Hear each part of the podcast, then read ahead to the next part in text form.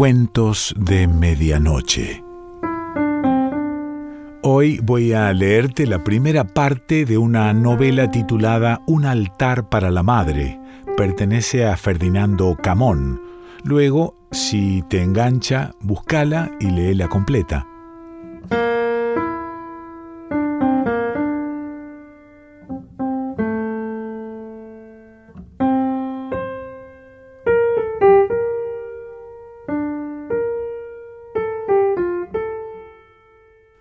Delante de la iglesia se había formado una pequeña aglomeración, muchachos, mujeres y hombres de todas las edades que se iban agrupando según los grados de parentesco o según el azar. Bastaba que uno dijera una palabra y otro respondiera para que entre los dos se hicieran compañía. Yo me encontré solo y último. Algunos muchachos levantaron el féretro con los hombros y se encaminaron a través del campo, los otros detrás en fila india. Se recorría un sendero angosto y polvoriento, de tierra arenosa, entre explanadas de trigo plagado de amapolas. En derredor se veía más rojo que amarillo y se sentía un fuerte olor a pasto verde fermentado al sol, en lo alto volaban en círculo las alondras, pocas y sólo algunas cantando. Las otras querían descender, pero les molestaba la presencia humana.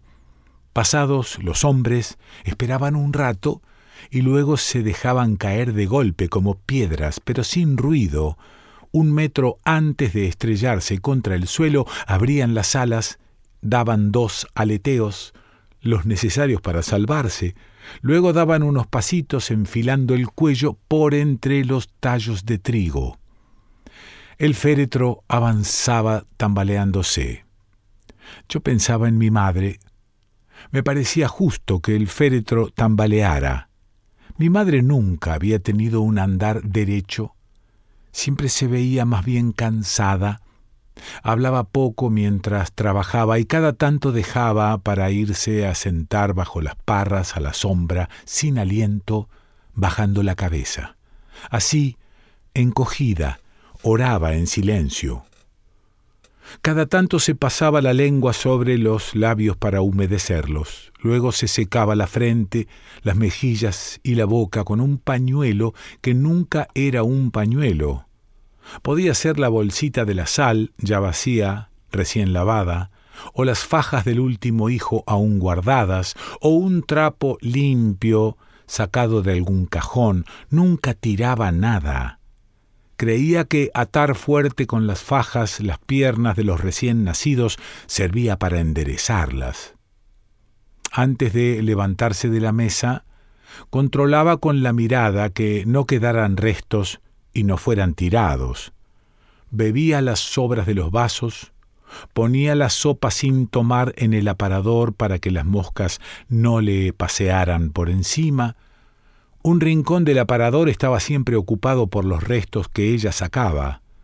Cuando algún niño tenía hambre, abría la puertita y con una sonrisa le mostraba los restos secos y duros parecían piedras antiguas en el escaparate de un museo. Ahorraba en todo, recuperaba las monedas que sus hijos tragaban. En el campo los niños jugaban en la arena con las moneditas. Para tener las manos libres ponían en la boca las moneditas que sobraban. Siempre tenían los bolsillos rotos, y cada tanto alguno tragaba una la sentía pasar por el umbral de las amígdalas, grande como un bocado demasiado grande, torcía los ojos y se ponía amarillo. La moneda hacía un esfuerzo y pasaba. Bajaba lentamente, deslizándose como un pistón en el cilindro. El niño dejaba de jugar, era considerado perdedor y se iba deprisa a buscar a la madre, por la calle, por los campos, en casa, donde estuviera. Desde ese momento pasaba a estar bajo custodia. Era vigilado día y noche, no porque estuviera mal, sino para recuperar la moneda. Se esperaba con ansia que le vinieran ganas de evacuar y siempre había un recipiente de metal a mano. Cuando llegaba el momento, él se agachaba sobre la escupidera y la madre se quedaba derecha a su lado como un centinela. Si la moneda salía, golpeaba en el recipiente, haciendo un sonido metálico, cobre contra hierro. El niño era el primero en darse cuenta e inmediatamente escapaba sin siquiera acabar con sus necesidades, levantándose los pantalones en la carrera. La madre, muy contenta, levantaba el recipiente fijando la mirada en la monedita brillante. Iba bajo la bomba y con chorritos de agua la recuperaba, separándola del resto, como hacen los buscadores de oro. Las monedas valían más que su valor, todo lo que se compraba se pagaba con otra mercadería, con los trueques, y la gente nunca tenía dinero a mano, a no ser cada tanto esas moneditas rojas de cobre que eran tomadas de rehén, continuamente a la vista, para que no escape. Nuestro mundo no tenía nada que ver con el resto del mundo. Funcionaba por su cuenta y era inmortal también a nuestra madre la habíamos pensado siempre como algo inmortal, al menos tanto como el mundo, porque cuando nosotros nacíamos ella formaba parte del mundo. El mundo sin ella no era imaginable. Ahora la madre estaba muerta, y eso no podía ser posible. Algunos, por turno, ponían la mano sobre el féretro como para tocar la mano o el hombro de ella. Estamos aquí contigo, no tengas miedo. El féretro avanza y tambalea por el sendero, flotando sobre los campos de portrigo. Los hombres se detienen cada tanto a la sombra y la fila india se desplaza fuera del sendero. Entonces, nosotros, los familiares, podemos disponernos en torno al féretro y colocar una mano encima. Amo el féretro, la madera de la que está hecho, las flores, hoja por hoja, pétalo por pétalo, amo todo. Ya no tengo miedo a la muerte. Esto me reconcilia con la vida. Pienso en algo que inmediatamente olvido. Pensando en ello, creo que si reviviera aquella situación volvería a tener los mismos pensamientos, pero ahora no puedo decir cuáles. Finalmente llegamos al cementerio y entramos por la callejuela flanqueada por dos hileras de cipreses. Sobre el portón de la entrada hay un arco de ladrillos cubiertos de argamasa con un rótulo rojo escrito en latín. Creo que nadie en el pueblo sabe qué quiere decir excepto mi padre, que le preguntó al cura. Mi padre quiere siempre saber de todo. Por la calle recoge los pedazos de papel que encuentra y los lleva a casa. Si están mojados, los seca sobre el hogar, luego los plancha con la palma de la mano y los lee uno tras otro. Le interesan todos. Recortes de diario, cartas tiradas, cuentas de los gastos. De dos palabras es capaz de reconstruir una noticia. De una ilustración se imagina la trama de una película. De una cuenta de gastos comprende a quién pertenece. Hay familias que compran solo pan, pero se avergüenzan de su pobreza, y entonces ponen el pan en los platos para dar a entender que también en los días de trabajo, y no solo los domingos, comen sopa o carne o verdura. Una vez mi padre encontró un pedazo de diario con dos figuras, un hombre y una mujer. El hombre aparecía derecho ante una pared, en mangas de camisas recogidas la cabeza calva a lo Yul Brynner, y a su derecha había una señorita llorando con las manos juntas. Después de la cena, mm, siempre venía algún amigo. Esa noche se discutió sobre la identidad de esos dos personajes. Como siempre prevaleció la idea más decidida. un viejo pequeño, arrugado, roñoso, malo, que había hecho la guerra como tanquista e iba repitiendo que un tanquista es capaz de saltar después de muerto, apuntó con el dedo y dijo, El duche. Lo había reconocido. Todos miraron. Debía ser el duche, en el momento del fusilamiento, junto con Claretta Petacci. A la Clareta la conocían todos. Era esa que aparecía en las monedas, con las torres en la cabeza. La atención mereció silencio y el silencio hizo nacer la compasión por los dos fusilados. Alguien acotó que los norteamericanos no hubieran fusilado a un hombre así. Mi padre le mostró la foto a mi madre, porque todo lo que entraba en casa y tenía alguna importancia debía ser compartido.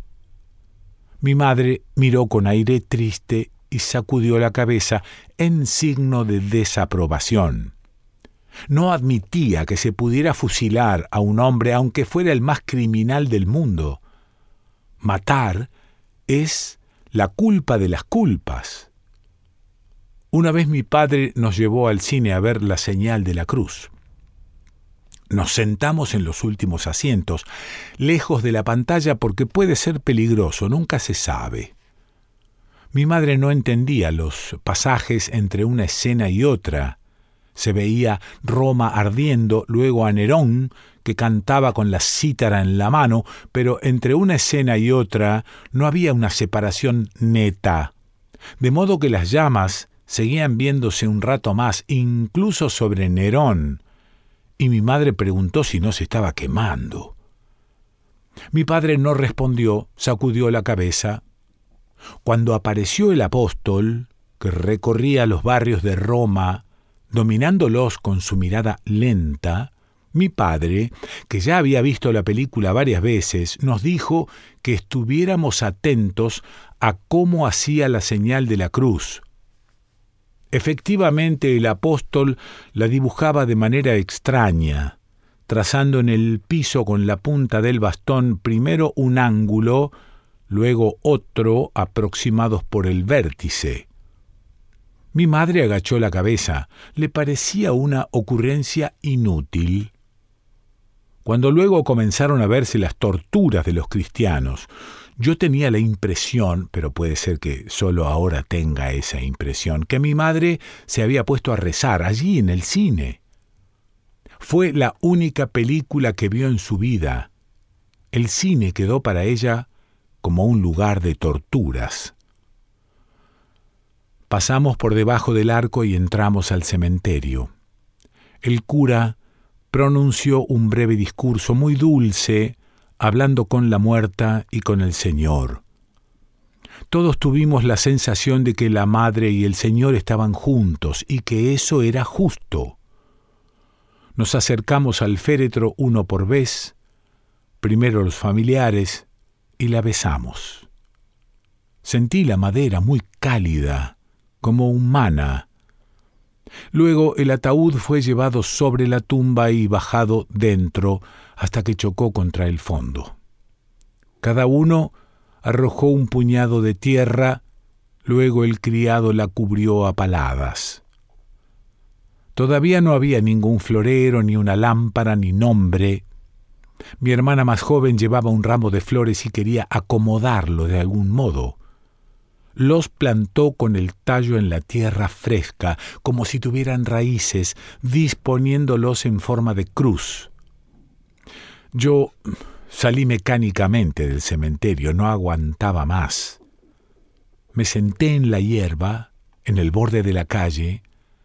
Justo en ese momento pasaba un rebaño de ovejas.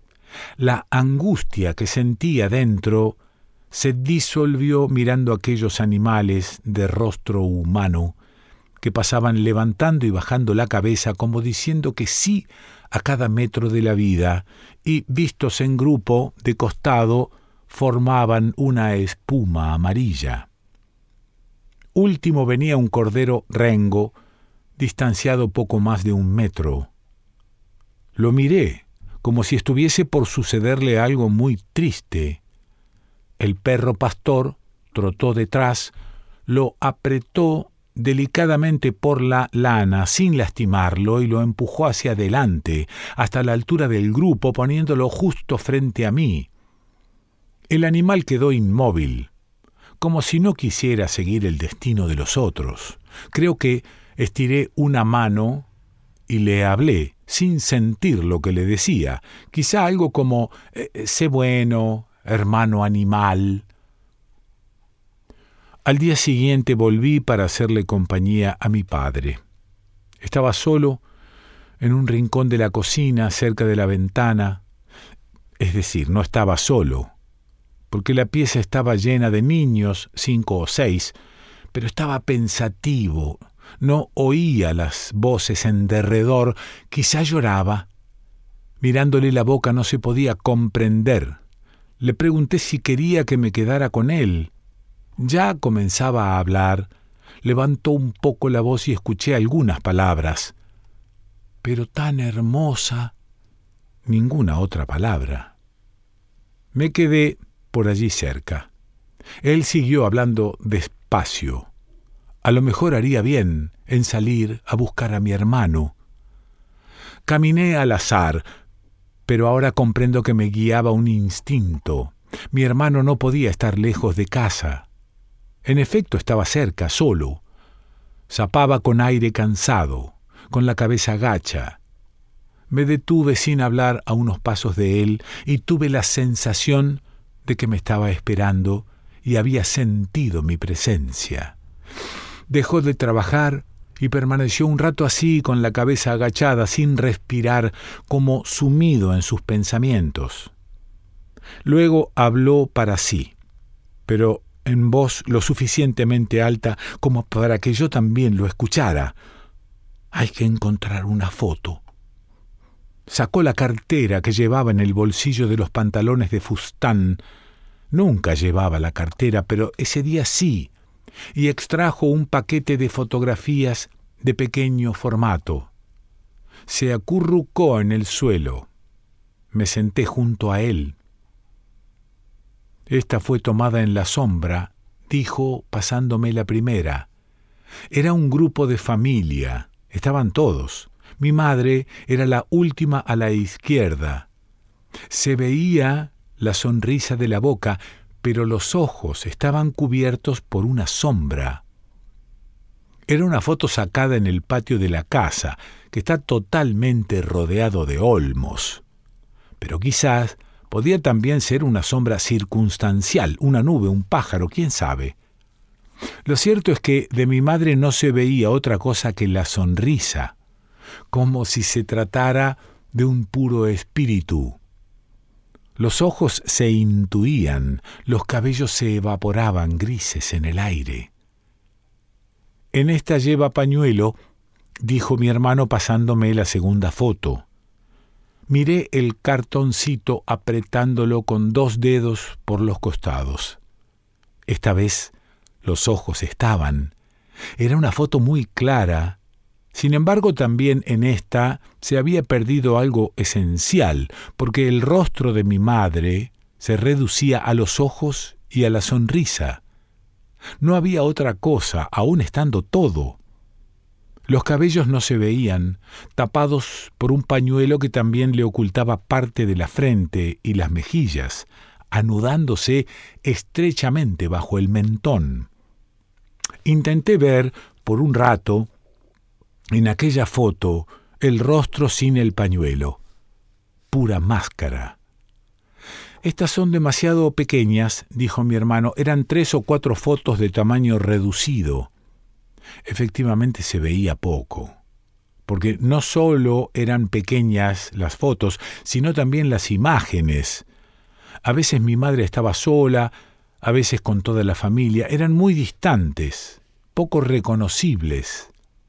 Mi madre siempre era la última, a derecha o a izquierda, como si se hubiera acercado al grupo tímidamente y en cierto sentido como si hubiera quedado fuera, separada estando pero sin molestar.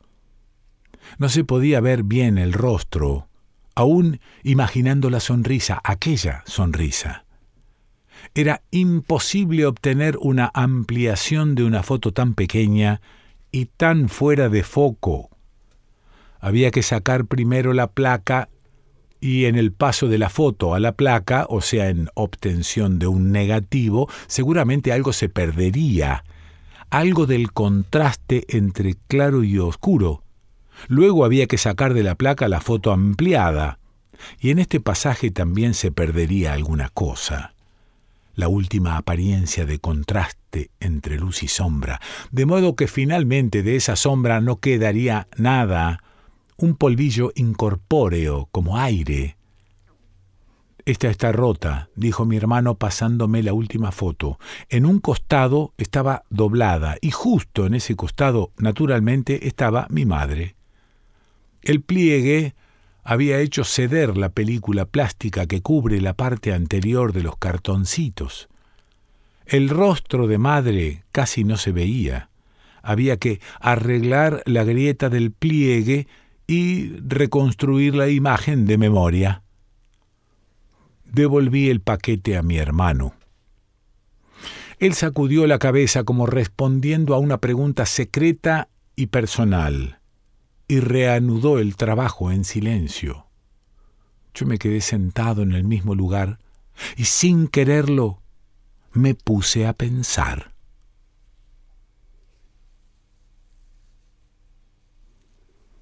Esto que te he leído es la primera parte de la novela Un altar para la madre de Ferdinando Camón.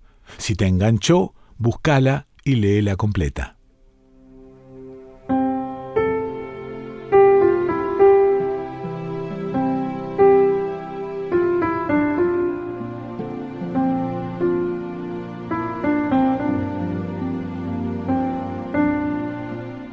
De Medianoche.